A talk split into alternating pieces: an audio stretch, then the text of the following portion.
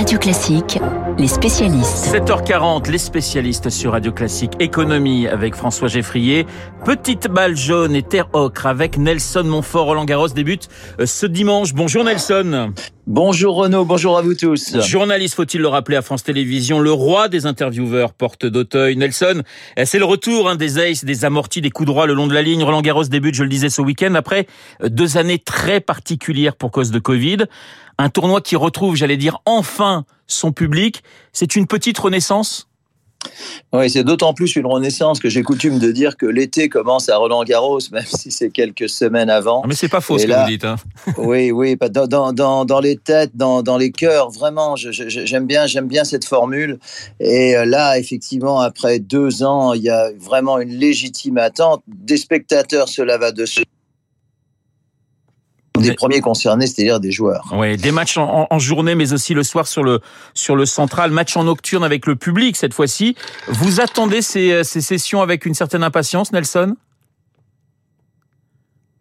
Nelson, petit petit problème technique.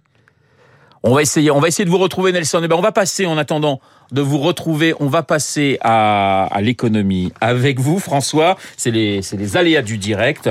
Euh, François, encore une mauvaise nouvelle pour EDF qui vit euh, vraiment une année noire. C'est à nouveau le nucléaire qui pose problème, cette fois sur l'EPR en construction en Angleterre. Oui, ce n'est pas une mauvaise nouvelle, Renaud. C'est un cauchemar. EDF annonce euh, quasiment en pleine nuit, 23h15 hier, comme si ça allait passer inaperçu. Un nouveau retard et évidemment, cela va ensemble, un nouveau surcoût sur ces EPR anglais. Le chantier Dinkley Point dans le Somerset, c'est dans le sud-ouest de l'Angleterre. Un an de plus, 3 milliards et demi d'euros de plus.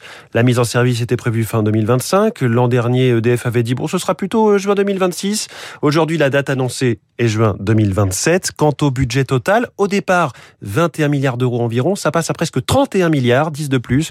Explication donnée par EDF, la pandémie, voilà, hein, les personnes, les ressources et la chaîne d'approvisionnement ont été mises à rude épreuve et leur efficacité a été limitée, nous dit le groupe. Mon commentaire, heureusement que tous les chantiers de la planète n'ont pas pris un an de retard à cause de la pandémie. De plus, ajoute EDF, le volume d'études et de travaux de génie civil et le coût de ces travaux ont augmenté. Fin de citation du, du communiqué.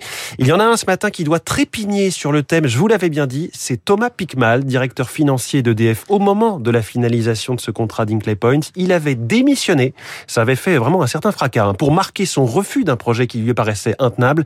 Ce genre de geste est rare dans le monde feutré des très grandes entreprises eh bien, il avait raison. Alors cela arrive 24 heures après une autre catastrophe annoncée, euh, cette fois-ci sur le plan financier. Oh, trois fois rien, Renault, 18 milliards. C'est même 18 milliards et demi, mais on n'est plus à, ça près, 500 millions d'euros après tout. Deux explications, le volume d'électricité vendu à prix cassé, euh, sous l'amicale pression du gouvernement, finalement c'est plus cher que prévu.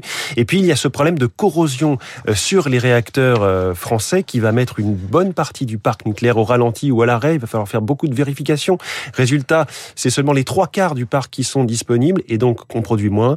Euh, on produit moins alors qu'on avait tout vendu à, l'avance sur les marchés. Hein. on vend euh, la production euh, d'électricité à l'avance. Tout était vendu déjà fin 2021 pour l'année 2022. Donc il faut racheter au prix fort puisque les prix de l'électricité ont augmenté cette énergie que l'EF ne peut pas ne peut pas vendre, ne peut pas produire. Série cauchemardesque, hein, vraiment vécue par EDF depuis un an.